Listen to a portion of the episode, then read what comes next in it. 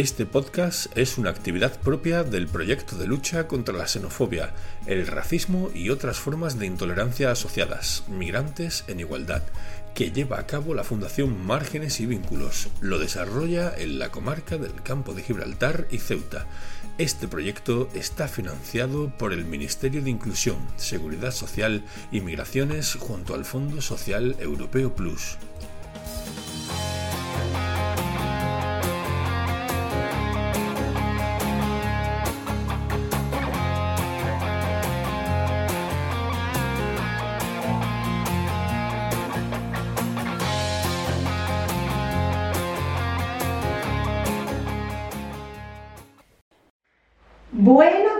Soy Toñi Damuedo. Hoy tenemos el placer de contar un ratito con una persona con una historia muy, muy impactante, muy impactante. Ibrahim va. Bienvenido, Ibrahim. Hola, muy buenas. Muchas gracias. Para quien no te conozca, Ibrahim, me- yo podría presentarte, de hecho tengo cosas preparadas tuyas, pero me gustaría que te presentaras tú mismo. Cuéntanos, ¿quién es Ibrahim va?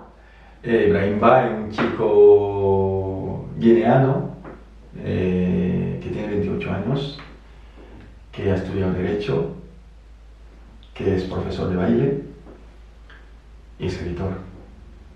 Llevo, llevo viviendo, este año cumplo cuatro años en España, hablo siete idiomas. Siete idiomas. Sí. ¡Guau! Y nada, ahora me metí a estudiar ciencia política porque quiero ser el Obama de Algeciras. Ah. me encanta, me encanta esa idea, muy guay. Bueno, ahora, no- ahora nos desarrollas eso un poco. Bueno, Ibrahim, la verdad es que eh, yo conozco un poquito bastante de tu historia por lo que he ido recopilando y, y la verdad es que, como he dicho al principio en tu presentación, es una historia muy impactante y en algunos casos, cuando lees, desgarradora. ¿Vale? Y sí que es verdad que, que lo hemos estado hablando antes de cámara y antes de esto, eh, la idea de traerte aquí no es eh, para que la gente, para mostrar todo ese dolor, la idea de traerte aquí es para que la gente conozca de primera mano una historia y por lo que muchas personas en una situación como la tuya o parecida pasan hasta llegar aquí para que la gente, para que las personas que nos escuchan, nuestros oyentes, nuestro, las personas que nos puedan ver, porque también se ve este podcast a través de, de YouTube, puedan conocer una historia de primera mano, sepan, eh, que no estemos como, como el mono este de, de los emoticonos, que está o bien ciego o bien sordo, sino que las personas de verdad conozcan una historia y puedan empatizar y puedan entender entender a muchas personas en tu situación. Esa es la idea por la que queremos que queríamos que hoy entrevistarte, que estuvieras aquí con nosotros. Y Ibrahim, en España hay muchas personas todavía con una imagen muy distorsionada de por qué las personas migran aquí, por qué migran hacia España. En tu caso, eh, ¿cuál fue el motivo para decidir venir aquí?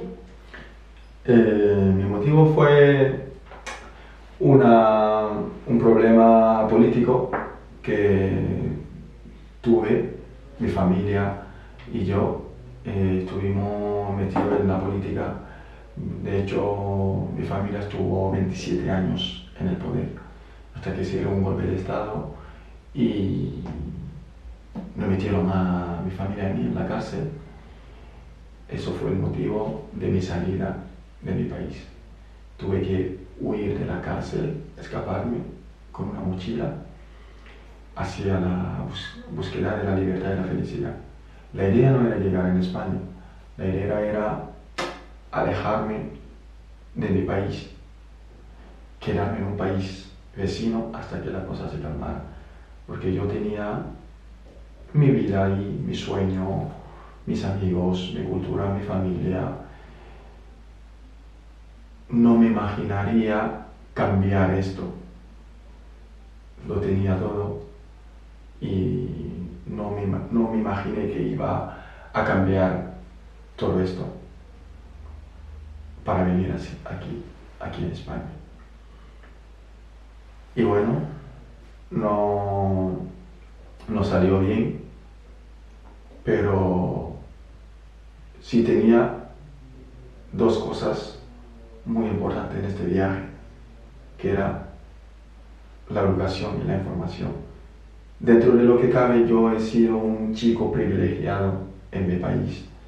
Eso me, y de, de vivir esos dos lados de la vida, como yo tenía todo y mi vecino al enfrente no tenía nada, yo tenía todo el derecho de hacer todo lo que quería y comer a tres eh, comida al día y él no, yo puedo estudiar y él no, valoré muchísimo ese privilegio y lo aproveché, decidí estudiar y ser un gran abogado para defender esos derechos, porque era injusto que un niño de mi edad no pudiera soñar, no pudiera hacer eh, lo que yo hacía. Y esa información, esa educación me salvó la vida. De hecho, he tenido mucha oferta educativa aquí, cada vez que voy a un instituto, en un colegio. Intento explicarles esto, que la educación es algo fundamental en la, en la sociedad, en nuestras vidas, en nuestro futuro. Cuando salí de mi país con esa mochila, no sabía qué hacer no estaba planeado ni nada, no sabía ni siquiera dónde ir, pero tenía claro una cosa. Sabía cómo estaba estructurado el continente africano, cuántos países llevaban, eh, cómo estaba económicamente, sociopolíticamente, culturalmente, por qué estudiaba, por qué me he informado, ¿no? Y decidí ir a Algeria Algeria es uno de los países más grandes de Europa, el de África, perdón. Y de hecho, el continente africano es el continente más, grande de, de, este planeta, aunque no hacen creer que es el más pequeño, pero que es el más grande, el más que tiene más, es el continente que, con más países de todos los continentes. ¿no?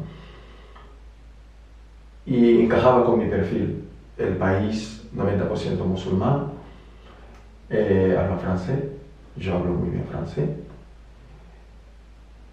Económicamente están bien, eh, una botella de agua es más cara que... No, eh, la gasolina es más caro, es más barato que una botella de, agua. Decidí ahí. Pero para ir tenía que cruzar Mali. Mali es, y, y Guinea son países vecinos pero Mali y Algeria también. Tenía que cruzar una ciudad que se llama Tombuctú, no sé si lo habéis escuchado hablar, Tombuctú siempre ha habido conflictos y guerras. Pregunté al hombre en, la estación de autobús, le dije, yo quiero ir a Algeria, pero sé que tengo que cruzar Tombuctú. ¿Qué opciones tengo? Me dijo, no, solo tiene dos. Intentar cruzar este camino te roban, si te resistas, te matan por tu zapato o tu camiseta. La segunda opción es, te cogen y te convierten en uno de ellos. Un rebelde da un fusil y empiezan a matar. Yo sabía que no eran opciones. ¿Por qué sabía que eran opciones? Porque tenía varias. Un chico que no ha tenido esta suerte de salir, en este, eh, de estudiar, de ir a un instituto, de, de un colegio, no puede tener esa opción. Él se, eh, todas las opciones le vale, todo lo que lo cuentas a él le vale, porque sale desesperado, sale eh, con una sobrevivencia que estaría dispuesto a hacer lo que sea para poder seguir adelante y con vida, ¿no? Y yo le dije, para mí no es y hay otro camino. El hombre me miraba así, diciendo que no hay otro camino. Yo sí hay otro camino, mal, más largo, pero hay. Era para recoger, rodear, coger Burkina Faso, de Burkina, entrar en Níger, de Níger, cruzar el desierto de Sahara y del desierto de Sahara entrar en Algeria. ¿Que eso suponía cuánto tiempo? Dos semanas. En coche, pero había un factor sorpresa que yo nos contaba. En este viaje no hay dinero que te salve. No hay. Eh, en este camino no hay fuerza que te salve de sufrimiento.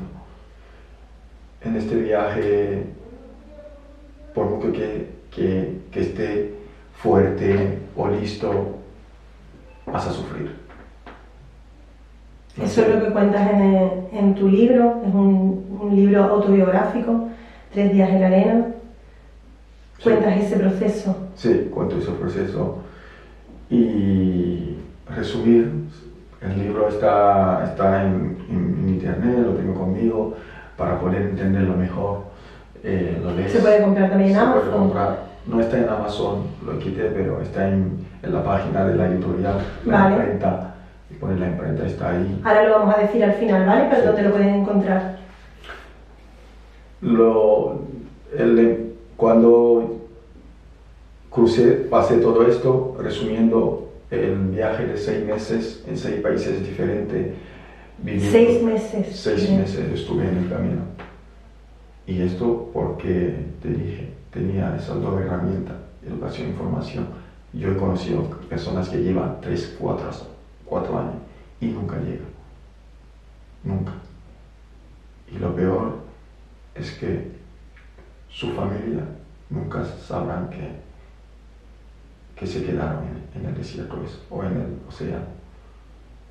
Porque no es algo normal para la humanidad que miles y miles de personas pierden la vida en este camino solo por cruzar o para, para ir a, a- mejorar tu vida o buscar tu felicidad.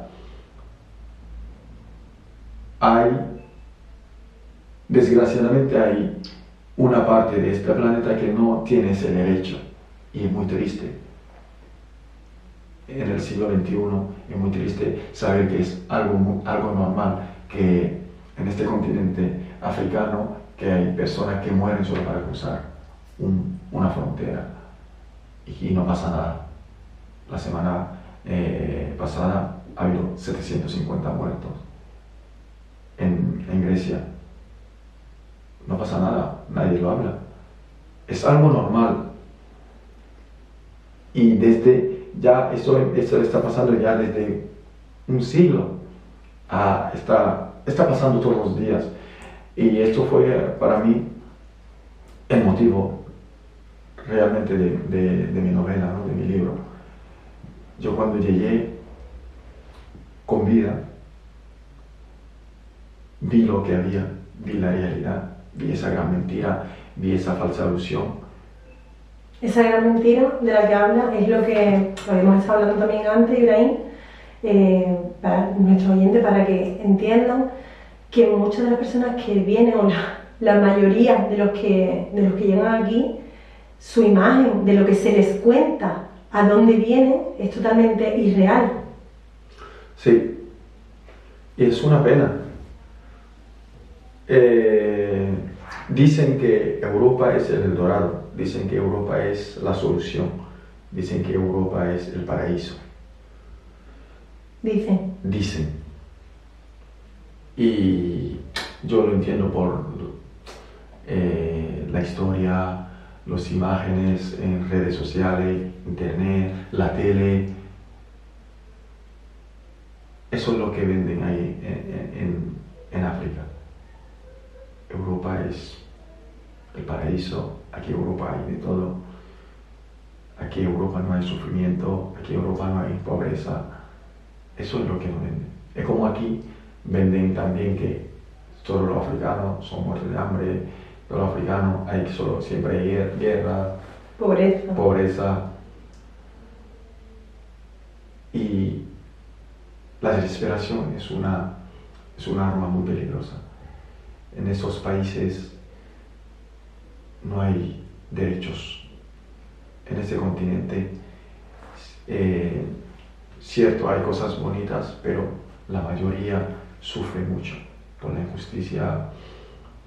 Eh, la sociedad vive en una, en una en una discriminación, en una pobreza que no debería, porque es el continente más rico de todo, es el continente que, que mantiene todos los demás continentes.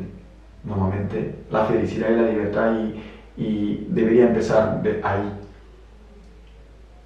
Y claro, yo entiendo cuando una persona consciente como yo o como más personas que han hecho este viaje, que, que ven que aquí no tengo mi futuro. Yo no puedo estar aquí porque no es lo que quiero. Decide salir para mejorar esto. No debería pasar todo lo que pasa, pasamos, soy yo lo que está pasando para conseguir esto, porque no merece la pena. De hecho, y, pasar todo ese sufrimiento y llegar a esto, no, no, no merece la pena. No, no volverías si supieras a lo que venía o cómo era el proceso. Yo si hubiera un libro como el mío que contara toda esa realidad y que nos llegara a los africanos ahí, yo no me metería en este camino. Nunca. Porque no es solo luchar por tu vida, es llegar y empezar de, nuevo, a pesar de todo ese trauma que traes, empezar de nuevo a luchar. Desde eh, cero. Desde cero, pero esta vez el, el viaje anterior tenía un objetivo, llegar a Europa. Pero cuando llegas a Europa y ves que no es lo que eh, te han contado, ahora, ¿qué es lo que tiene que hacer? ¿Cómo empieza? ¿Cómo empieza? Y ni siquiera sabe cuándo acabará este viaje. A lo mejor nunca. Yo, desde que he empezado el viaje aquí, no sé cuándo va a, va a acabar este viaje. Es como si un bebé, un bebé que acaba de nacer, no hay muchos factores en, tener en cuenta, que es el idioma. Para poder, Ese nada más empezar. El idioma. Los prejuicios que ya están aquí. El racismo. El racismo, la xenofobia, la aceptación de, en la sociedad. El saber cómo te vas a buscar la vida, de qué vas a vivir, dónde vas a conseguir ese dinero. Cómo te aceptan primero en esta sociedad porque eh, ya hay un prejuicio aquí que yo lo, lo vivo a diario, esos prejuicios. Te ven y, de hecho, mi primer encuentro, yo cuando decidí quedarme, bueno, fue la pandemia que me puso a quedarme porque yo quería en Francia, tenía mis estudios, creía que tenía más oportunidad, pero la pandemia entró y me cerraron la frontera, no pude ir. De hecho, cuando entré en mi grupo de teatro, hicieron una reunión, ¿no? Mira, vamos a hacer, eh, hemos hecho una reunión, eh, vamos, te vamos a hacer compras para mes, ¿sí? No, como sabemos que en África hay mucho, mucha pobreza. Y yo, sí, pero yo no, no he venido aquí para, eso. Yo tengo muy claro que una, eh, un bocadillo no, no, es mi solución. De hecho, yo no he salido por... Por un bocadillo. Porque tengo hambre. Hay muchos, cada uno de nosotros tiene su propia mochila, su propia historia y no hay que generalizar, generalizarlo, ¿no? Yo no, yo estoy aquí para aprender, porque si me acerco a vosotros, aprendo. Y vosotros también podéis, podéis aprender de mí y podemos compartir esto. Y así puedo integrarme. La integración es algo muy importante para los inmigrantes, para nosotros, porque llegamos perdidos. Y ya te digo, te, no vas a ver una persona que te va a preguntar, ¿cómo estás? Yo, cuando llegué aquí hace tres, tres años, yo cambiaría cualquier cosa con cuatro preguntas. ¿Cómo estás? de dónde viene, cómo has llegado aquí, qué es lo que quieres. Yo en este momento cambiaría cualquier cosa. No, toma dinero, toma comida. Pena no. No es, no, no, a veces no necesitamos que, que, que no, que, que una persona nos apoye basándose en, las penas o en, esos, en esa información que, tiene de África. O a veces eh, te ven eh, vestido, bien vestido. Mira, tú vives mejor que los españoles. ese comentario es... Ah, sí, ¿por qué dices esto? Mira, está bien vestido. El que yo sea negro implica o sea, me, me estás diciendo que vivo mejor porque ya el hecho de ser negro implica que tengo que vivir peor o que tengo que ser pobre o que vengo de una situación que a lo mejor yo no he venido por eso. Tiene que dar pena, siempre. De hecho, es, hay una, tenemos una responsabilidad porque hay muchos de nosotros que, que, andan así, dando pena.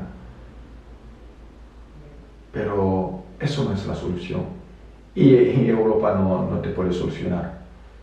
Eres tú que tiene que saber lo que quiere.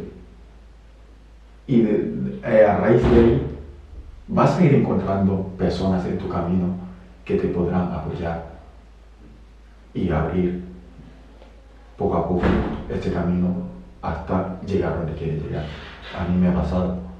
Yo llevo poco tiempo aquí, pero cuando supe lo que quería, el universo me iba trayendo personas que podían apoyarme y ayudarme en mi proceso. Ese es un proceso. Primero, no tiene que llegar y, no, no, yo quiero dinero. Eso hay, un proceso. Primero, eh, emocionalmente, ¿no? Emocionalmente. De hecho, el libro a mí me ayudó mucho a sanarme ¿Fue un proceso terapéutico para ti el escribir tu propia historia, el ser consciente? Porque claro, yo me imagino, Ibrahim, que en, una historia tan difícil, de esa vuelta que tú has dicho que tuviste que dar, seis meses de viaje, me imagino pasar tiempo en el desierto, me imagino que viendo cómo además compañeros se quedaban en el camino, entiendo, porque no todos llegan, efectivamente. Y eh, yo creo que tiene que llegar un momento que es tanta la la crudeza de lo que estás viviendo que incluso solamente yo creo que te, te ¿no? Llegará un momento en el que dices, o sea, va a funcionar mecánicamente, pero no, no dentro de ti. Yo creo que el cuerpo tiene un momento como que se, eso se disocia de la mente, me imagino. Así es. Y si no logras ¿no? sanar esto, tarde o temprano te vas a quedar ahí estancado y no vas a ver nunca la luz.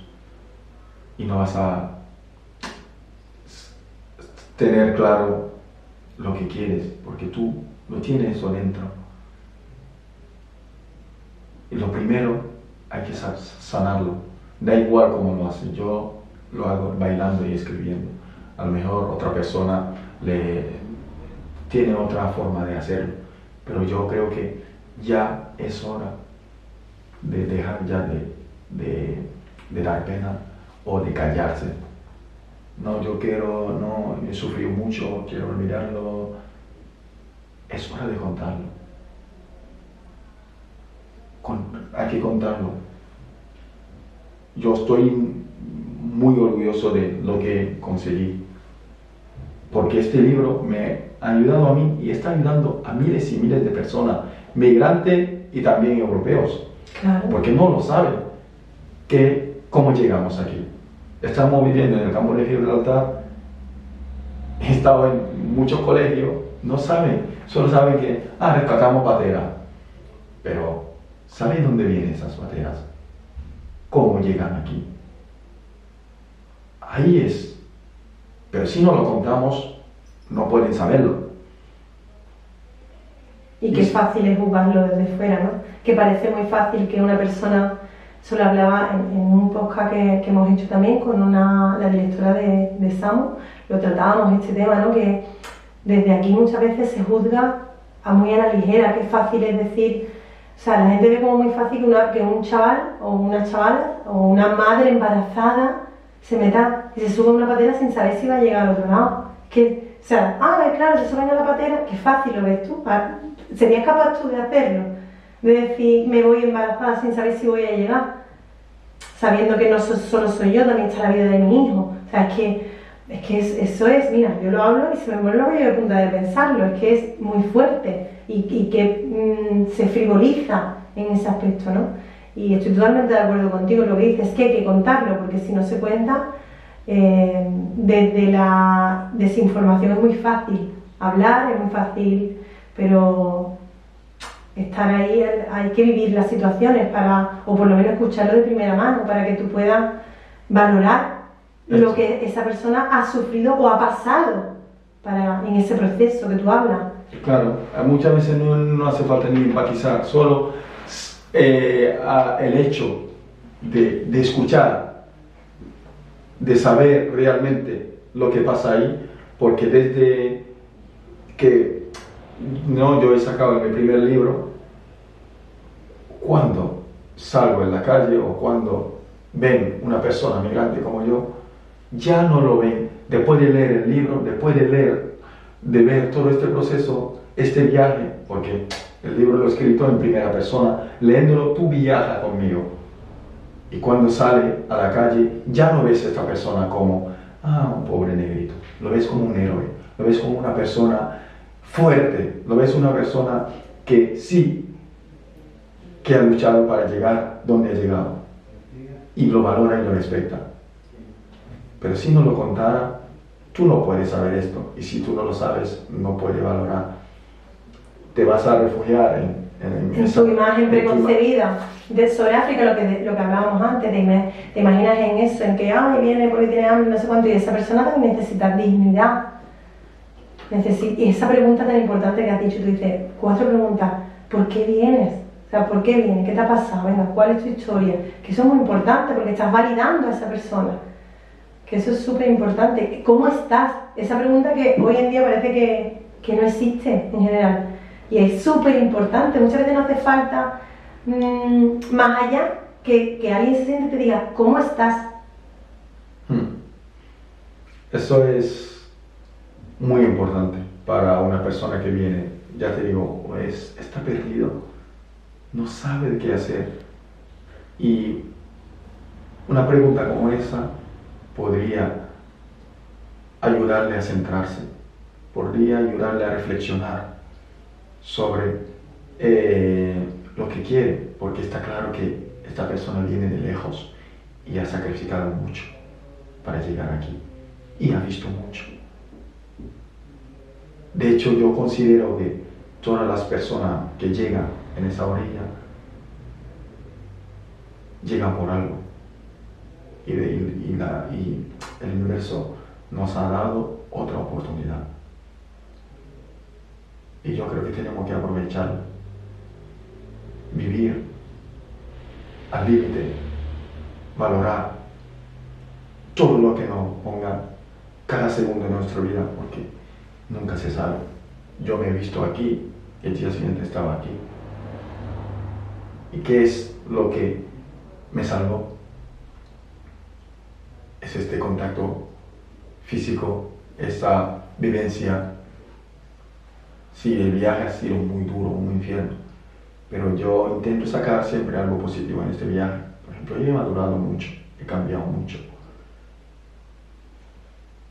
Y ya sé valorar muchas cosas.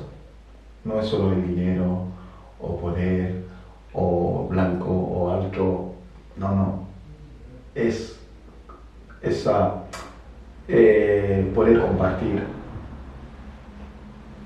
Esto yo es lo que yo lo que estoy haciendo contigo, yo me quedo con esto y lo valoro porque sé que tú y yo y este vídeo podrá cambiar la mente de, De algunas de personas. alguna persona y, y yo me quedo con esto. Con que cambie la mentalidad o la percepción de solo una persona, para mí ya habrá valido la pena.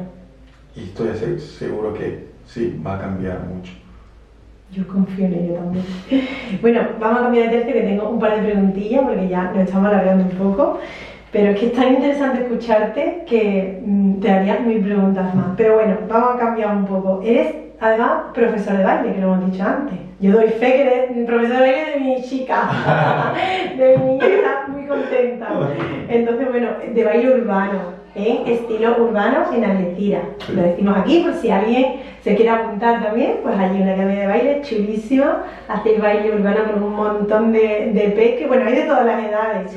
¿Ha sido algo terapéutico para ti el baile? Sí, así para mí, yo no puedo imaginarme sin el baile. Eh, de hecho, es muy curioso porque en mi familia está prohibido bailar. Níger, Camerún, eh, Burkina, Senegal, somos nómadas. En África, cada tribu se dedica a algo.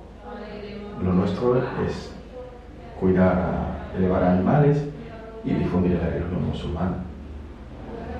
Entonces, hay otro que baila, hay otro que canta.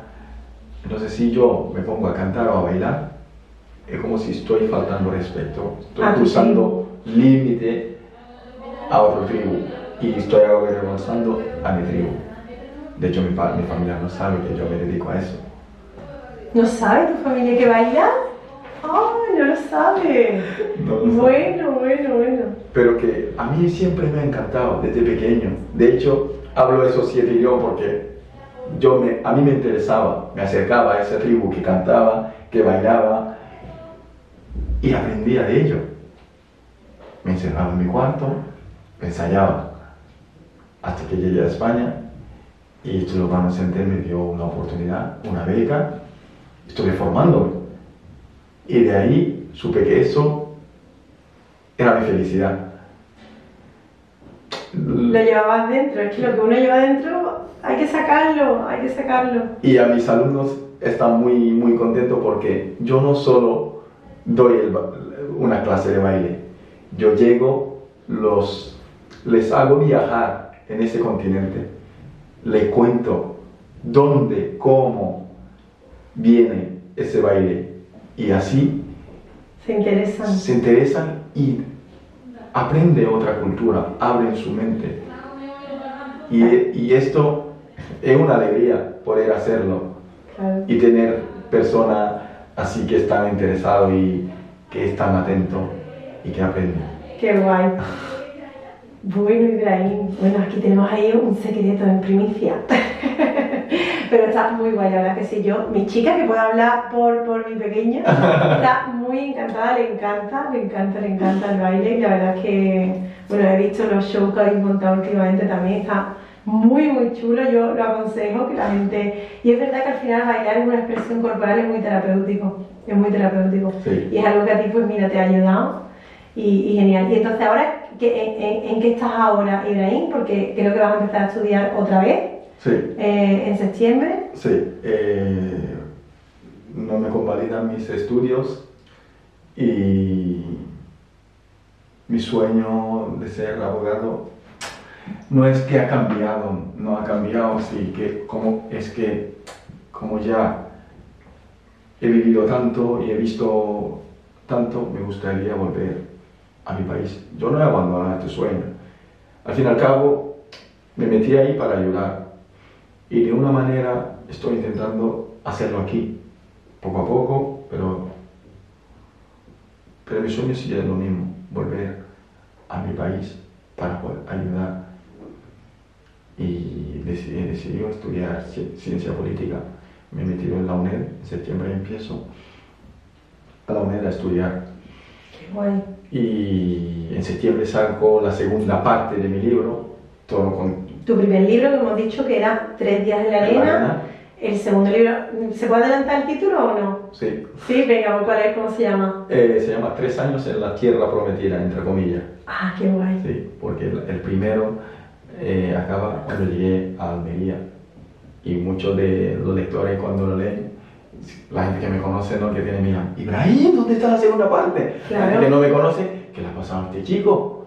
Claro. Eh, date cuenta que fue un proceso muy duro, un año escribiendo este libro, con pesadilla, no podía más, tenía que parar. y ya en septiembre saco esa segunda parte, que es también autobiográfico, pero que ya esta, esta vez voy a tocar en todas eh, las áreas, eh, racismo institucional, eh, experiencia de, de personas que de, raíz de mi libro han podido abrirse y contarme sus, sus vivencias, personas que han vivido mucho tiempo aquí, pero que nunca consiguieron salir de, esa, de, de ese túnel y personas que llevan poco tiempo también. Esa diferencia de, de tiempo y de vivencia. Así que va a ser muy interesante. Ay, yo, yo, quiero ir a esa presentación, ¿eh? Yo quiero, y quiero ese libro, sí, sí, porque además eso es la continuación, ¿qué ha pasado? O sea, tres días en la arena, no, seis meses de viaje, ¿qué ha pasado después? O sea, cuando llegas a la tierra prometida, ¿qué es lo que pasa en la tierra prometida? Pues hay que leerse el libro. Sí. Así que, ya en ¿cuándo sale? ¿En septiembre? En septiembre. Pues sí. lo anunciaremos en septiembre para que la gente se compre el libro y, y, y terminemos de ver ese viaje. Este viaje. Aunque bueno, ese viaje es largo, ¿eh? Ese viaje A es largo. habrá. Ah, luego hay una tercera parte. Muy bien, bueno, ya la última pregunta que te voy a hacer y ya terminamos aquí, pero no quiero que te vayas sin esta pregunta estrella de nuestro podcast. Si tú eh, tuvieras un superpoder para mejorar las cosas a nivel social, ¿qué superpoder elegirías?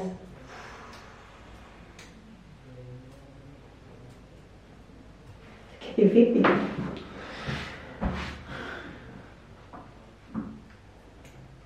Yo elegiría el poder de... ¿Cómo, cómo puedo llamarlo? ¿Cómo puedo llamarlo? El amor, dar el amor, eh, dar, eh, me- compartir el amor en, en- en- corazón de toda la, toda la gente. Que puedan, porque desde el amor se puede conseguir muchas cosas. Yo creo que... eh, Se consigue todo. Se consigue todo. Yo creo que elegiría eso. Qué bonito superpoder. Sí. Que desde el amor, se- con unos ojos de, de- Desde ahí, ¿no? Desde tus ojos de enamorado, de ver las cosas bonitas, de, de- Siempre se ven las cosas, siempre crees que se puede, siempre crees. Sí, es verdad, es un poder muy bonito ver instaurar el amor en el alma de las personas. De la persona, sí. Sí, muy bonito, muy bonito, muy bonito. Así ya eliminaremos ese egoísmo que está en la, en la sociedad, el racismo, todos los problemas. todos los problemas. Pues sí, sería. Más debería la gente mirar con una mirada bonita de amor y menos de, de con otros ojos. Pero bueno. Pues muchísimas gracias, Ibrahim. Una historia muy bonita. Me hubiera quedado contigo aquí hablando horas. Lo que pasa que no tenemos tanto tiempo. Y, y bueno, y sí que nos gustaría, pues la gente, para los que te puedan, los que quieran saber más de ti, te pueden encontrar en tus redes sociales, que es Ibrahim Ba, Sí, tres días en la arena. Tres días en la arena. Sí, en tu libro, las redes sociales, sacas libro en septiembre. sí. Así que bueno, pues ahí estaremos atentos a, a tu libro. Bienvenido, muchísimas gracias por participar. A vosotros, para darme la oportunidad de compartir esa experiencia, de contarlo, porque para mí eso es muy importante. Eh, como te dije, mi misión es esto, difundir, eh, compartir esa exper- experiencia, vivencia para que llegue a todo el mundo. Y yo creo que así eh, podemos cambiar o por lo menos aportar algo bueno y nuevo a esa humanidad, ¿no? Ponemos ese granito de amor Sí. en cada corazoncito. Pues muchísimas gracias.